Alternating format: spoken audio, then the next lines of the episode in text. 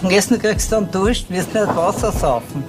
Erst ein Glas Mineral und dann ein Viertel Wein. Hallo und herzlich willkommen zur 35. Episode des Podcasts Wein für Wein. Mein Name ist Michael. Und mein Name ist Katie. Und wir sind zwei WeinliebhaberInnen, die jede Woche gemeinsam einen Wein verkosten und die Geschichte dazu erzählen. Spannend ist, der eine oder die eine weiß immer nicht, was der andere oder die andere mitbringt. Und nachdem ich letzte Woche einen Wein mitgebracht habe, wie immer die Frage, was war denn das? Natürlich kann ich mich noch ganz genau daran erinnern. Das war Entering the Nudist Area, Chardonnay 2018 von Mike Muff. Ich habe letzte Woche gelernt, dass der Mike nicht ganz ein Hektar Rebfläche bewirtschaftet und damit so ziemlich macht, was er will. Immer funky, immer spannend. Und vorher war er mal DJ. Ja. Also sehr viele spannende Erkenntnisse mitgenommen aus der letzten Woche. So ist es. Das war eine sehr, sehr lustige mhm. und spannende Geschichte von einem wirklich ganz, ganz kleinen Garagenweingut. Und ja, nachdem ich den Wein mitgebracht habe, hast du heute einen für mich mitgebracht. Er steht schon vor mir. Mhm. Das hat eine lustige Farbe. Ja, ich wollte gerade sagen, erzähl mal, was du da siehst. Also, ich sehe da mal im Glas, dass das relativ klar ist, das Ganze. Mhm. Das Ganze hat so eine Farbe in Richtung ja, so Erdbeerrot fast, so ein helles Erdbeerrot. Sehr, sehr intensives Rot. Also es schaut nicht nach Rotwein aus, sondern es schaut aus, als wäre es irgendwie so ein Rosé-Ding jetzt im ersten Blick. Aber halt nicht dieses klassische Lachsrosa, sondern ein sehr, sehr intensives, dunkles Rot. Und es kommt mir schon einiges in der Nase entgegen. Mhm. Also auch wenn ich noch nicht dran rieche, habe ich da schon einiges, da. einiges da. Ich schaue mir noch ganz kurz an, was die Schlieren angeht. Ja, das läuft da so langsam vor sich hin. Also ich hätte gesagt, das ist doch eher in Richtung Mittel, Mittel plus sogar. Also es geht da doch einiges langsam, was die Viskosität angeht. Nachdem ich den Wein kenne, muss ich dir da ein bisschen widersprechen. Aha, tatsächlich. Aber ja, du wirst, das, du wirst nachher ein bisschen erschmecken, wieso ich sage, Viskosität ist jetzt nicht so hoch bei dem. Wenn du es da am Gaumen hast, wirst du das dann Nein, spüren. Ich meine, von den Schlieren her, das rinnt sehr, sehr langsam nämlich. Aber vielleicht liegt es auch daran, dass er gerade erst eingeschenkt ist. Ah, jetzt geht es schon mittlerweile ein bisschen schneller. Na gut, ich das mal rein. Ding, genau, rühre mal eine. Rühre mal eine. Ah ja, mhm. also das Ganze riecht sehr, sehr frisch. Mhm. Das Ganze riecht sehr, sehr fruchtig. Mhm. Äh, so in Richtung Riebissel, so ein bisschen, so ein bisschen Himbeer-Thematik. Genau. Also richtig rote Frucht, aber eher sowas in die säuerliche rote Fruchtrichtung, hätte ich jetzt einmal gesagt. Ja. Riebissel hundertprozentig. Ja, voll. Und du hast auch so ein bisschen so diese, dieses zitronige Aroma schon da, finde ich. Also es kommt mhm. mir auch schon ein bisschen entgegen. Riecht, riecht geil und riecht nach, nach sehr, sehr viel Spaß. Genau, das ist es auch. Will genau, einen Schluck nehmen. Lieber mal einen Schluck. Hm, geil. Also, zieht sie weiter, dieses Riebissel-Thema. Sehr frisch. Mhm. Hat schon knackige Säure. Mhm, also ja. da, puh, einiges da. Mhm. Macht super viel Spaß. So ganz leichtes Prickeln auf der Zunge auch. Genau, ganz leichter mhm. Fiss. Leichter Fiss, aber, aber auf Spaß. Also nicht so, dass mir irgendwie sterben wird, sondern komplett geil. Will also, schon so sein, wie es ist, ja. Super. Extremer Spaß. Hm. Ich muss noch mal einen Schluck nehmen, weil auch das, also trinkanimierend. Genau so ist es. Ja, du merkst es eh, also er ist sehr leicht, definitiv ja. mit diesen leichten Fruchtnoten im Vordergrund, so ein bisschen in der Nase, ein bisschen was, was Grünes habe ich auch noch. Also ich mhm. finde, es ist nicht super, ja. super, also es ist nicht warm, im Gegenteil. Es ist sehr kühl, das Ganze. Die Frucht kommt aber schön aus. Also wie schon gesagt, gerade Riebissel ist für mich da relativ, relativ stark, ja, relativ prägnant da. Finde ja, es hat so ein bisschen so ganz leichte, ganz leicht diese unreife Note. Ja, ja vielleicht so ein bisschen unreife Erdbeeren oder sowas. Genau. Weißt, was ich meine. Das haben wir so ein bisschen, äh, erinnert mich auch von der Nase ein bisschen daran, äh, beim, beim Klaus Preisinger gehabt, beim Bonsai damals. Der hat Stilistisch das stärker. ist das auch sehr ähnlich. Ja, ich finde auch. Also mhm. Das ist auch das, was mich das ganze Ding so erinnert. Eben dieses Preiselbeer-Ding, dieses Himbeer-Ding so. Voll. Richtig geil. Und du hast natürlich auch so ein bisschen diese klassischen Natural-Töne mehr oder weniger drinnen. Voll. Also du spürst halt, dass das Ganze wieder filtriert ist. Genau, hinten nach, hinten nach spürst du das so ein bisschen, dass dir das an der Zunge so ein bisschen haften bleibt. Genau. Gerbstoff ganz, ganz gering bei genau. natürlich. Genau, wollte gerade sagen, Tannin ist, ist super, super gering, aber was bleibt auf der Zunge hinten ist so ein bisschen dieses hefige mhm. Ähm. Natural-Thema, genau. was man immer wieder mal hat. Und ich finde, wie wir ganz frisch eingeschenkt haben jetzt gerade, mhm ähm, war das auch in der Nase noch ein bisschen mehr da. Okay. Ich finde, jetzt sind gefühlt, also wenn du da schwenkst, es kommen einfach die Fruchtnoten mehr raus. Komplett, ja. Ist nicht das komplexeste Ding, Nein, aber es ist, aber ein, ein, voll, ist aber ein sehr, sehr spaßiges Ding. Ja, absolut. Ich rieche gerade nochmal eine, das, was mir jetzt noch ein bisschen so kommt, ganz, ganz leicht, ist so eine ganz leichte, fleischige Noten auch drinnen. Hm, findest Ich finde schon, ja. Das ist so für mich so ein bisschen unter dieser Fruchtnoten da drinnen, aber, aber Leiwand, auf Leiwand. Also Ja. mir taugt das auch. Also, na schön, macht Spaß. Hast du ein bisschen minzig auch noch, hä? Und ich finde, was ich spannend finde, weil das Ding ist sehr, sehr fruchtig, frisch, kommt wirklich easy daher. Das bleibt aber im Abgang relativ, relativ gut da. Also, ich habe gesagt, so mittelmäßig bleibt schon. Ein bisschen bleibt es, genau. Ja, aber überraschend für das, was es, was es im, im Geschmack grundsätzlich ist. Ich hätte jetzt damit gerechnet, dass das wirklich gleich wieder weg ist. Und ich finde, es bleiben so ein bisschen diese, diese Fruchtnoten und eben dieses bisschen Hefige, es bleibt ein bisschen am Gaumen schön. I like it. Macht Ja. Spaß. Ich finde das auch sehr cool. Mm, Was mir noch ein bisschen gefällt hat bei der Beschreibung ist, aber das weiß ich, das würde Ihnen auch nicht außerschmecken. Es hat so 1,5 bis 2 Gramm Restzucker, so ein bisschen, bisschen. Zumindest ist es so abgefüllt. Manchmal entsteht dadurch so ein bisschen eine Nachgärung in der Flasche. Deswegen auch der Verschluss mit dem Kronkorken. Das macht natürlich Sinn, ja. Genau. Also bei dem, so ein bisschen Fiss ist da, aber nicht, nicht extrem viel. Nicht so wie beim vorherigen Jahrgang, über den ich dann auch noch ein bisschen was erzählen werde. Aber ja. Ja, so ein bisschen, aber, bisschen aber, aber schön, schön alles drinnen eingebunden. Ja. Nein, also den Restzucker nie im Leben, auf das war ich nicht Ja. gekommen. Vor allem auch, weil die Säure so prägnant ist, da fällt das gar Genau. nicht auf. Aber tut ihm wahrscheinlich gut, dass er es hat, weil sonst war die Säure nah. Ich glaube auch, dass das ganz gut Na, fester, ja. balanciert ist. Ja, magst du ein bisschen raten, von wem das ist, wo das herkommt, was da drin ist. Es ist ein Cuvée, sage ich da gleich im Vorhinein. Ja, ich meine, was in sowas immer drin sein kann, ist irgendein, irgendein Zweigeltanteil ein bisschen. Ganz minimal. Ja, ja was sonst eh so klassisch. Entweder hat es ein bisschen einen blaufränkischen Anteil, was man machen kann in die Richtung, weil das funktioniert wie beim, beim Preisinger sein Genau. Bonsai ganz gut. Blaufränkisch Ja. ist der größte Anteil. Ein Ja. Und weiß nicht, sind es drei Sorten oder was, wie viel sind es? bisschen mehr ist es noch. Wie viel es genau sind, erfahren Ah wir ja. gleich. Na okay, passt. Na dann erzähl. Sag mal, was, was, wo es herkommt. Puh, es macht Spaß. I don't know. Es kennt, das ist schwierig als mit, mit sowas. Das kannst du wahrscheinlich relativ brat machen. Also, Ja. Das kann ich mir vorstellen, könnte äh, genauso wer im Burgenland machen, wie es wer in Niederösterreich machen könnte, wie auch sonst wo. Also Genau. schwer festzulegen, aber ich habe gesagt, aufgrund der, der Rebsorten rein wäre der logischste Tipp Burgenland. Kann es aber auch nicht sein. Ja. Es ist nicht, aber war der logische Der Tipp. logische Tipp war es, ja. Na bitte. Ja, dann sag Genau, mal. na gerne. Wir haben da in Unisex 2020 beim Johannes Trappel im Ah. Glas. Ich mir gedacht, dass du ihn vielleicht sogar schon kennst. Ja, ja, den kenne ich natürlich. Ja. Ah, auf den hätte ich jetzt gar nicht gedacht. Mhm. Ja, genau, Da so hab aus einem Kanuntum tatsächlich. 20er habe ich nicht im Glasl gehabt, sondern. Den 19er wahrscheinlich. 19er, ja. Genau, und der war noch mit einem Korken verschlossen. Aha, stimmt. Dazu ja. so nachher ist noch es. eine genauere so ist es. Geschichte. Ja, ja. Nein, ist geil. Er macht Spaß, der hat damals auch schon sehr viel Spaß gemacht. Also, ich kann mich erinnern, das ist schon eine Zeit her. Voll. Aber mh, geiler Spaß werden, super. Und der Trappler hätte fallen müssen, super. Nein, natürlich. Den Winzer haben wir schon ein paar Mal jetzt mittlerweile gehört im Podcast. Er ist ja schon seit einiger Zeit auf meiner Liste und jetzt vor kurzem hat eben ein Hörer auch noch eine Empfehlung abgegeben. Danke, lieber Simon. Und dementsprechend ist der Johannes Trappel heute bei uns im Super. Glas. Habe ich auf meiner Liste mit genau dem Wein. Wirklich, mit dem Unisexer? Unisex, ja, ja. Sehr ich habe den, hab den damals 19 ähm, super gefunden, Ja, ja. den 19er. Der war einfach eine Macht, ist der auch, macht genauso viel Spaß. Aber ich war jetzt in der Garen nicht, nicht auf die Idee gekommen. Es ist auch immer schwierig, finde ich, dass du da wirklich dann sagst, nein, habe ich schon mal gehabt. Ja. Schaut blöd aus, aber ist nicht so, nicht so easy. Aber ja, habe ich genau mit dem, hätte ich den, hätte den auf der Liste gehabt, aber habe noch nichts dazu vorbereitet, sondern nur mal Sehr gut. weil Das heißt, geil. nimmt da nichts weg, gibt da was praktisch. Richtig, richtig, super. Genau, Michi. Also, wie ich zum Unisex gekommen bin und was da alles genau drinnen ist, erzähle ich dir ein bisschen später. Jetzt reden wir erst einmal über den Winzer.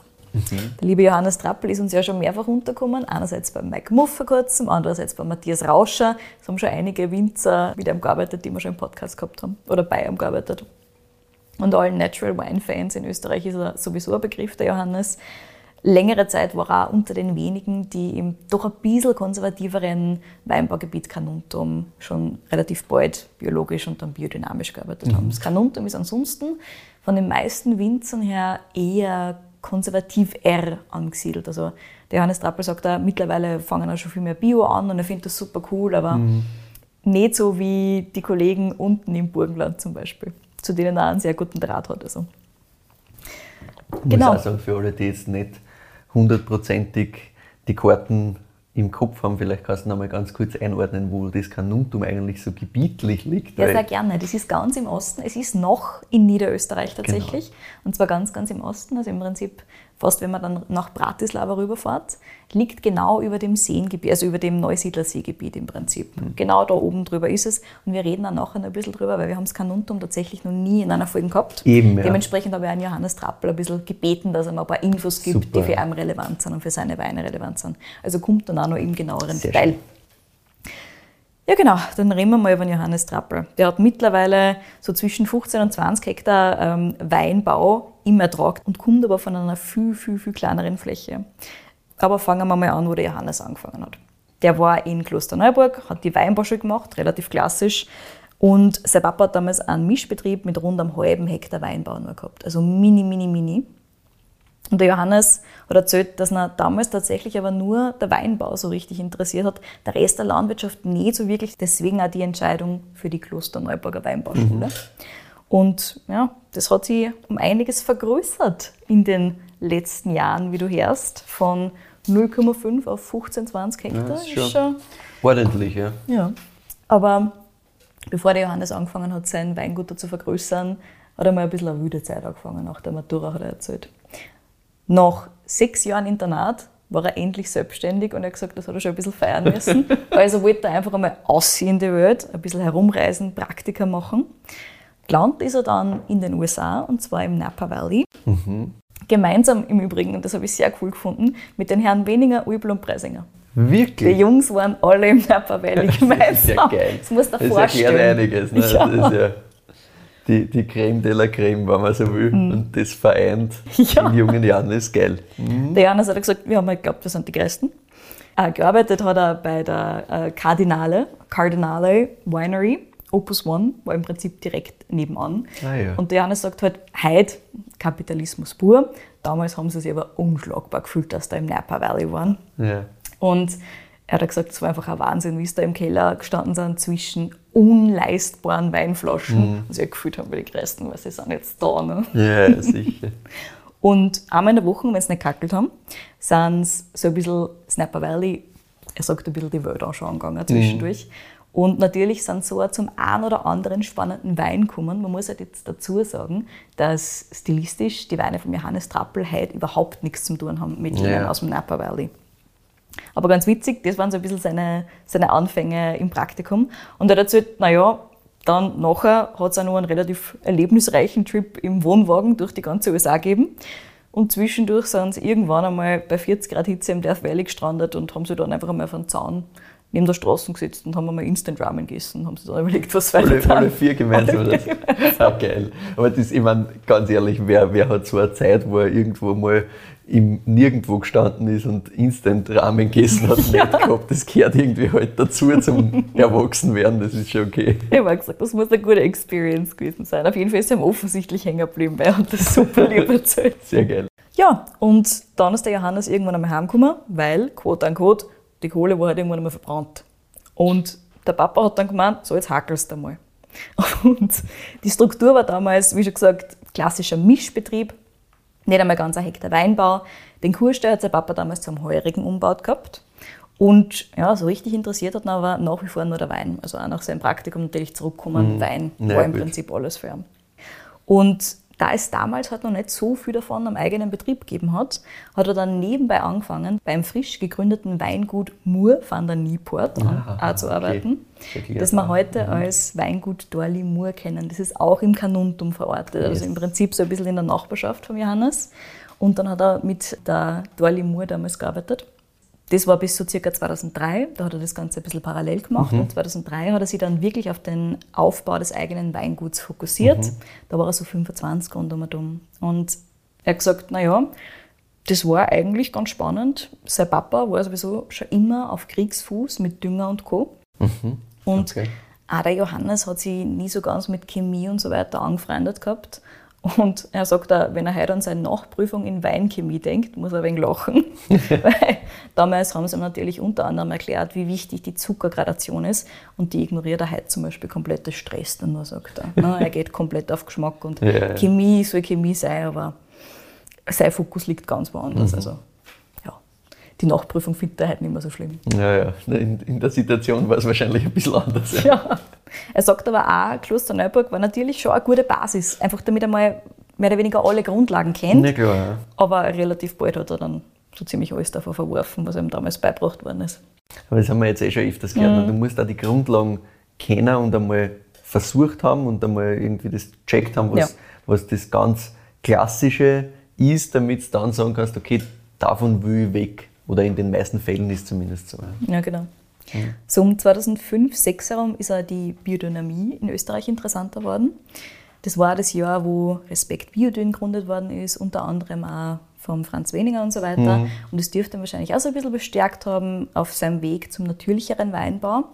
Biologisch hat er also ohnehin schon eine Zeit gearbeitet, zertifiziert hat er das Ganze dann 2010, er hat gesagt, den Vertrag habe ich damals unterschrieben, aber widerwillig, auch das haben wir schon ein paar Mal gehört, weil er macht es sowieso nur für sich selber, aber Ja, nicht für die anderen. Aber ja, also zertifiziert seit 2010, biologisch und der Weg zur Biodynamie hin war damals schon relativ klar. Aber es hat trotzdem noch ein paar Fragen gegeben, hat er gesagt, einfach, ist das jetzt ein großes finanzielles Risiko trotz allem oder geht er da vielleicht sogar ein qualitatives Risiko ein? Er weiß nicht so genau, funktioniert das dann wirklich so, wie man sich das vorstellt? Aber der Johannes hat dann gewusst, er will das einfach machen. Fragen hin und her, Risiken hin und her. Und man merkt da, wie überzeugt er heute von der biodynamischen Arbeitsweise ist. Also das ist hundertprozentig seins. Er hat sich da hundertprozentig drinnen gefunden. 2014 hat er also die ersten Weine biodynamisch zertifiziert und 2016 ist dann wirklich alles umgestellt worden im ganzen Betrieb. Der Johannes ist heute ein Demeter-Mitglied mit Herz und Seele. Also wenn der drüber redet, dann hörst du das aus. Okay, cool. Und er sagt, bei dem Thema gibt es für ihn wirklich nur schwarz und weiß und nichts dazwischen. Und bei Demeter ist alles ganz klar geregelt. Ihm gefällt die Arbeit im kompletten Einklang mit der Natur, auch der Minimalismus und auch diese Gemeinschaft da dahinter. Das findet er alles total super.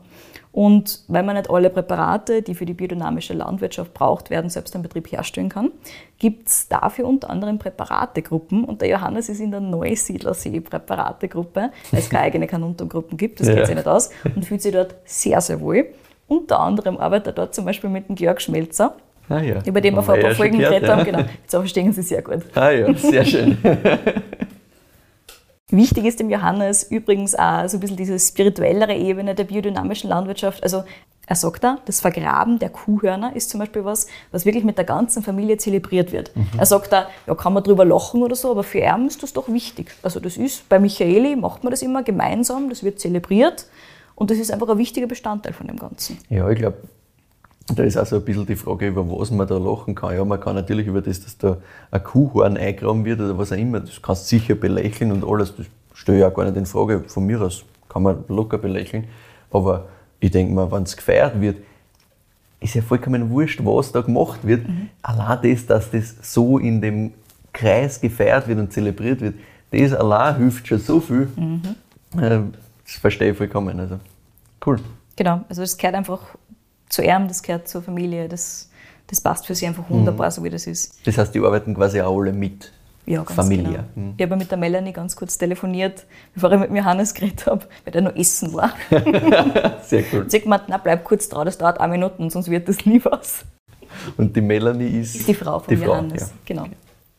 Also ja, die ganze Family ist da so ein bisschen eingebunden. Sehr cool. Und ja, der Johannes hat auch erzählt, grundsätzlich ist er beim Wein und auch generell bei Produkten immer auf der Suche nach so einer inneren Qualität. Und das hat er mit der Biodynamie einfach hundertprozentig gefunden. Bei biodynamischer Bewirtschaftung spiegelt das Endprodukt seiner Meinung nach auch wirklich den Entstehungsprozess ganz stark wider.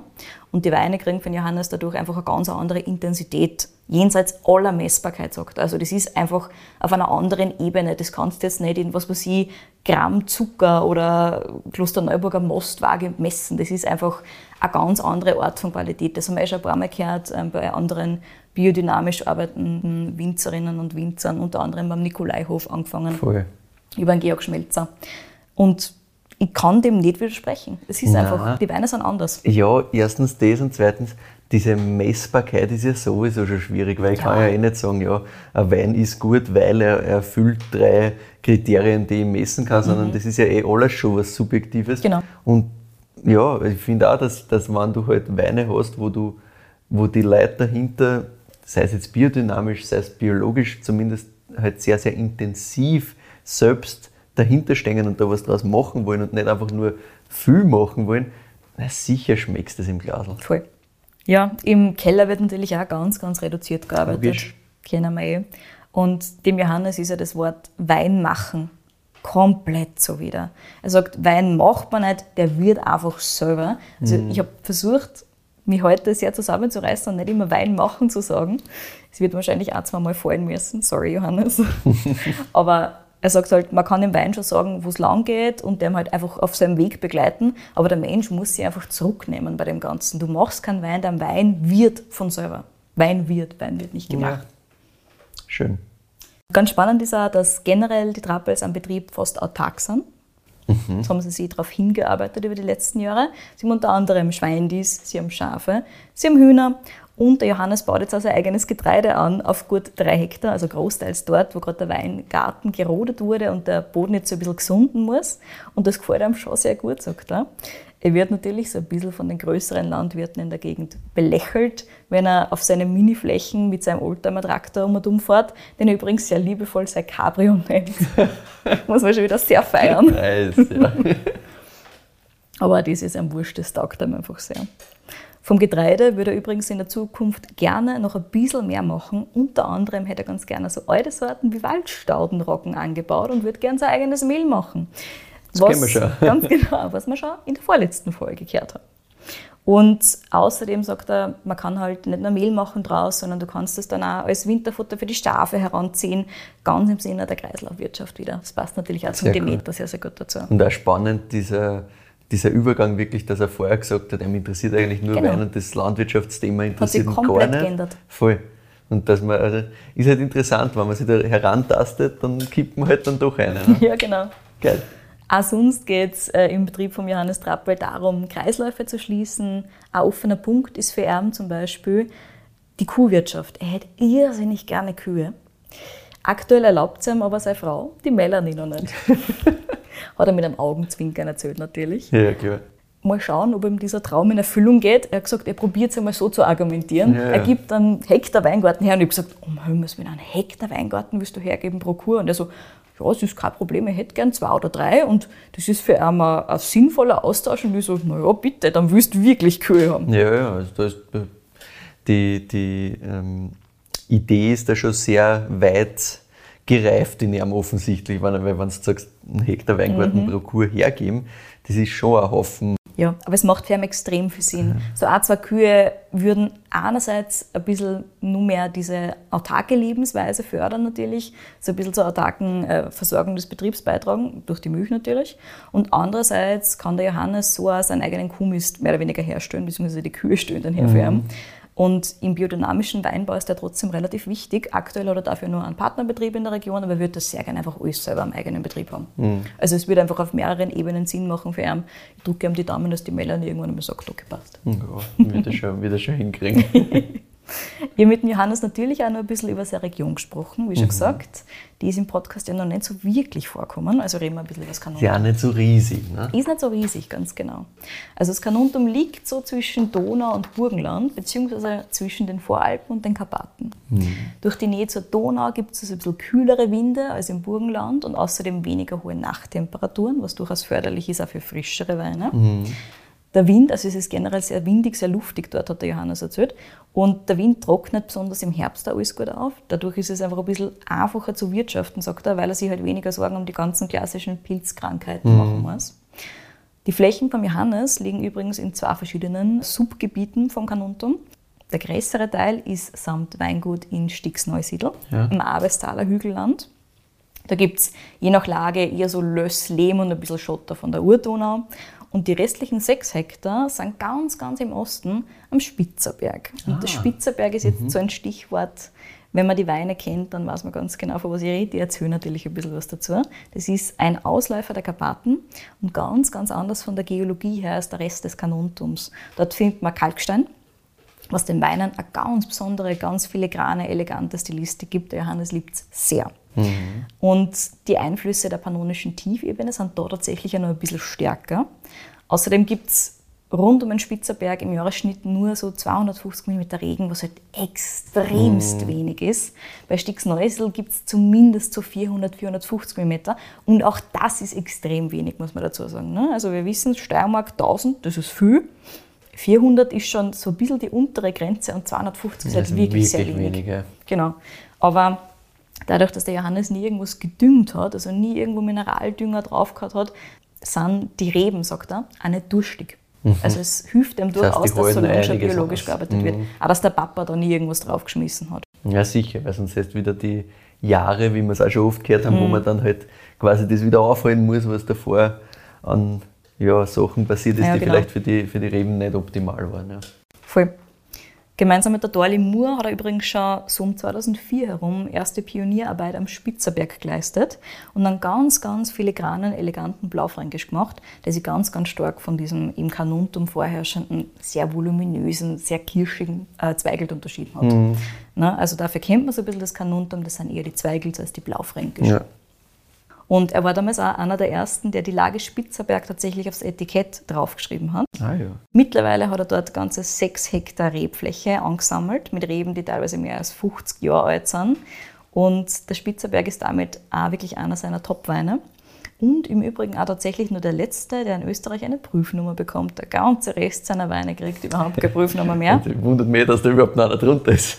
Der 2019er, den haben sie jetzt auch schon ein paar Mal zurückgehauen, der wird gerade noch diskutiert und ja, er sagt, wenn er eine kriegt, dann kriegt er eine, wenn nicht, dann nicht. Na, eh spannend, dass er das auch trotzdem immer noch probiert. Ja. ja mit dem Spitzerberg schon tatsächlich. Ja. Also, es gibt ja viele Winzer in diese Richtung, die halt dann einfach sagen, bitte ja, habt es mir komplett ist gern. Ja. tatsächlich wurscht. Ne? Ja. Aber der Spitzerberg ist schon so ein bisschen, halt schon einer seiner, seiner hochwertigsten Weine. Mhm. Also der ist halt super, super fein, super, super elegant, feingliedrig. Und ich glaube, was dass der Johannes gern hätte, dass das so der Standard ist für, für Blaufränkisch. Dass ja. der nicht schwer und voluminös sein muss und halt einfach vom Holz komplett durchbürstelt und, und keine Eigencharakteristik hat. Vielleicht ist es das. Vielleicht ja. ist es das. Er hätte gern, dass es so, so ist bei allen oder dass es zumindest so sein kann. Mhm. Und, und, deswegen schickt er dann nur immer. durch eine gewisse Käuferschicht. Auch das. Trotzdem immer Vielleicht dann nur das, mit, ja. mit einer Prüfnummer mehr oder weniger. Und wenn du sagst, okay, mit dem möchte ich Leute überzeugen, mhm dass das die richtige Stilistik ist, dann kann ich halt nicht argumentieren, wie das immer wieder gemacht wird, so, mir ist eh wurscht, dann kaufen die Leute halt meinen Wein nicht, weil mhm. ich will haben, dass die Leute meinen Wein kaufen, denen es taugt und fertig. Ich meine, man muss ja dazu sagen, dem Johannes ist das relativ wurscht, was die Leute denken. Ja, Schon lang. Komplett egal. Macht auch Sinn, ja. Aber bei dem Wein ist vielleicht doch noch so ein Funke. Möglich. Da, ja. Können wir nur fragen im Nachhinein. so, und jetzt erzähl dir endlich, was genau du da im Glasl hast. Yes, bitte. Der Uni 6 ist eine Cuvée aus allen sechs wichtigen Rotweinsorten in der Region. United Six, hm, also relativ viel Blaufränkisch drinnen. Dazu St. Laurent, macht auch Sinn. Ne? Mhm. Und dann so ein bisschen ähm, Cabernet Sauvignon, ein bisschen Merlot, ein bisschen Syrah, ein bisschen Zweigelt. Das sind die großen Sechse. Und die Idee dahinter war es auch für den Johannes, einfach einen super leichten, trinkigen Rotwein mit ganz wenig Umdrehungen zu machen. So 10,5, 11 Prozent hat er immer maximal. Ja, das voll. ist auch das Ziel. Und ich finde, das spürt man auch, der ist super leicht, Was super hat der in diesem Jahrgang jetzt? 10,5. 10,5, ja. Oder das war im letzten eh ähnlich, oder? Ich glaube, im letzten war es ja, wahrscheinlich war es auch 10, 5 oder 11. Ich, glaub, ich weiß, Plus, minus weiß so um aber ja, den Dreh um wirklich immer die. easy und, und halt super Spaß. Genau. Und er sagt halt, Klar ist er im Sommer super gut trinkbar, nachdem wir heute fast 18 Grad gehabt haben, habe ich mir gedacht, ich habe das natürlich optimal gut. getimt, hundertprozentig antizipiert, dass das so sein wird. Na, ich habe vor allem auch daran gedacht, dass es jetzt dann langsam Frühling wird und man vielleicht wieder ein bisschen einen Schritt zurückgeht von den schwereren, voluminöseren Rotweinen hin zu den frischen Sachen, die so ein bisschen Frühling Schön, schön. Na, der macht wirklich, also ich habe von dem diese, wie ich ihn letztes Mal verkostet habe, 19 eben, mhm. das war Einmal bin ich wirklich draußen gesessen in einem Lokal und, und einmal habe ich Flaschen daheim aufgemacht. Das war irgendwann im Hochsommer. Also super für den Sommer, Voll. aber den kannst du halt, also den kannst immer trinken, auch als Aperitif oder so. Super. Der geht immer, dass du mit genau. sowas einmal wo einsteigst. Auch als Speisebegleitung ist der, Ja, auch das, ja. Ja, stilistisch ist er natürlich eher am internationalen Geschmack angelehnt und nicht unbedingt am klassisch österreichischen, aber exportiert wird beim Johannes Trappel ohnehin so 85 Prozent der Weine. Mhm. Also richtig, richtig viel. Seit 2018 gibt es übrigens den Wein und aufgrund der Nachfrage hat sich die Flaschenanzahl dann von 18 auf 19 verdoppelt. Also der Johannes hat gesagt, wenn es den Leuten Spaß macht, dann macht er gerne mehr davon, das ist überhaupt kein Problem. Der Wein ist nämlich auch wirklich eine große Spielwiese für ihn, muss man dazu sagen. Da kommt so ziemlich alles zum Einsatz von ganz Traubenpressung bei einem Teil von den Trauben dann zum Teil wird in der Amphore vergoren und dann küvitiert er und diftelt so ein bisschen um dumm, was ihm am besten gefällt. Ja, und ja. deswegen taugt ihm das, glaube ich, auch recht. Also es hat zumindest so gelungen am Telefon, also ihm das recht taugt. Und ich habe schon gesagt, den 2019er, wir können es natürlich anders sein, bei den Jungs von der Wine Rebellion damals mitgenommen. Und als ich den nach ein paar Wochen daheim aufgemacht habe, ist mir der Korken fast ins Gesicht gekupft. Ah ja. Und mein erster Gedanke war natürlich, um Himmels Willen, ich habe den Wein gemacht. Sicher zu warm gelagert. Hätte ich auf jeden Fall einen Keller rammen müssen. Jetzt ist er tot. Und dann war er im Glas aber geil und ich mir gedacht, wenn der hier ist, dann ist er geil. Passt schon. Ja, So ein bisschen fizzy war er halt, ne? mehr als der jetzt auch noch ist. So ein bisschen, ein bisschen Funk drin. Und ich mir gedacht, naja, falls der hieß, er sollte ist er gut hin. Ja, nehme ich auf jeden Fall. Macht nichts, ja. Und der Johannes, also ich habe dem Johannes die Geschichte erzählt und er hat gesagt, mein Traum, genau so soll es sein. und es war tatsächlich so, dass beim 2019er eben durch ein bisschen Restzucker, also 1,5 bis 2 Gramm waren da noch drinnen, das einfach in der Flasche nochmal zum Gern begonnen Ja. hat. Also es war gar nicht so intentional hundertprozentig beim 2019er. Aber es hat dem Johannes dann natürlich irrsinnig taugt. Dass das dann so ein bisschen einen Fiss kriegt und so Ist weiter. er, das, das passt dem halt wirklich gut, Ja, dem. Wein. Ja. Das macht man nur ein bisschen frischer Ja. fast. Wer das allerdings weniger cool gefunden hat, sind zum Beispiel ein paar Lokale in Wien, wo es eventuell eine kleine Überschwemmung im Keller gegeben hat, als die Korken ausgedruckt hat. Ups. Gerüchte sagen, dass das Mochi in Wien kurzfristig einmal im Unisex geschwommen ist. Also Ah ja, naja gut. deswegen es 2020 auch diesen Kronkorken draufgegeben, damit das nicht mehr passieren kann. Ich bin mir auch nicht sicher, ob das ähm, wirklich eine Vorstellung ist, die mich irgendwie abschreckt, dass ich im Unisex schwimme. Ich hätte auch kein Also, Problem damit. das ist ein Wein, in dem kann man sehr, sehr gut schwimmen grundsätzlich. Auf jeden Fall. 2020 hat der Johannes also in Erwartung dessen einen Kronkorken draufgenäht. Diesmal hat es allerdings nicht ganz so funktioniert, wie er es eigentlich gern haben wollte. Der 2020 hat noch nämlich ein bisschen Kunst. Der hat ewig vor sich hingegoren und schließlich hat der Johannes gesagt, naja, so, jetzt gehen wir nicht am Arsch, du wirst einfach angefüllt. Und hat gesagt, so, der hat eh so 1,5, 2 Gramm Restzucker, der kann in der Flasche noch fertig gern, da der mit tagen und gut ist. Und leider hat sich dann die Gärung in der Flasche aber nicht so fortgesetzt, wie er das gerne gehabt hätte. Jetzt ist der ein bisschen weniger trocken als erwartet, aber wie der Johannes so schön sagt, Wein macht sich ja selbst. Wein entsteht. Und ich habe gefunden, genau deswegen passt das halt einfach wunderbar zur Philosophie von Johannes dazu, deswegen wollte ich den Unisex unbedingt mitnehmen. Abgesehen davon, dass der natürlich viel Spaß macht. Einfach weil er so ein bisschen wilder ist, ein bisschen experimenteller und weil er halt einfach macht, was er will, dieser Wein und auch ja, zugelassen wird, dass er einfach tut, was er will tatsächlich. Ja, und, Und- dass ein, ein super leichter Spaßwein ist, das haben wir eh schon länger jetzt nicht mehr gehabt. Das war so Voll, ich ganz habe es ein bisschen vermisst. super ich unkompliziert, super spaßig. Ich meine, es ist immer eben die Frage, wenn man halt im Winter ist das irgendwie, da hat man auch nicht so den Mut auf Ja. sowas. Jetzt, was wieder Frühling wird, passt das perfekt. Super geil. Genau, Wie hab ich gesagt, ich hätte auch den genommen, also ist schon leibend. Na bitte. Wobei, man, Johannes Trappel macht sehr, sehr wenig falsch, das muss man auch sagen. Ja, Die Sachen, die ich bis jetzt verkostet habe, das ist alles geil. Der Das Johannes hat uns übrigens Spaß. ein kleines Verkostungspaket noch geschickt. Oh, danke. Mit kleinem eine Oh, riesig. Also mach die bereit. I love it already. Ja, also wie schon gesagt, wenn man Johannes zuhört, ähm, da merkt man einfach hundertprozentig überzeugt und ganz, ganz viel Herzblut drinnen. Und ja, ich finde auch, der pusht einfach die Region des Kanuntum einfach zu einem anderen Level, das bis zu einem gewissen Grad vorher dort einfach nicht gegeben hat. Deswegen super, super cool und spannend. Und ja, ich bin auch gespannt, was da die nächsten Jahre noch kommt, weil das wird mit Sicherheit nicht fad. Nein, sicher nicht. Aus dem kommen nicht, das sicher mal Kier. Das Ja, das genau. Ich warte, ich erwarte die Kühe, ich freue mich schon drauf. Wenn dann endlich die ersten Moose da sind. Sehr cool. So, damit bin ich am Ende meiner Geschichte angelangt. Eine wundervolle. Bitte um deine Bewertung, jetzt wieder bei, wo es den gibt. Nämlich habe ich den bei der Wine Rebellion gefunden. Kostenpunkt so um die 15 Euro. Gibt es aber auch auf verschiedenen anderen Online-Shops, je nachdem, ob ihr in Deutschland seid oder in der Schweiz oder wo auch immer. Ja, den findet man ganz gut. Ja, Meine Bewertung, ich finde, das ist ziemlich Oberklasse, was Spaßwein angeht. Also wenn man sowas leichtes, rotes, roséartiges eben ähm, haben will, gerade für so einen ein bisschen wärmeren Tag, wo man vielleicht schon draußen sitzen kann, saugeil. Ähm, für mich gibt es da eine 9,4.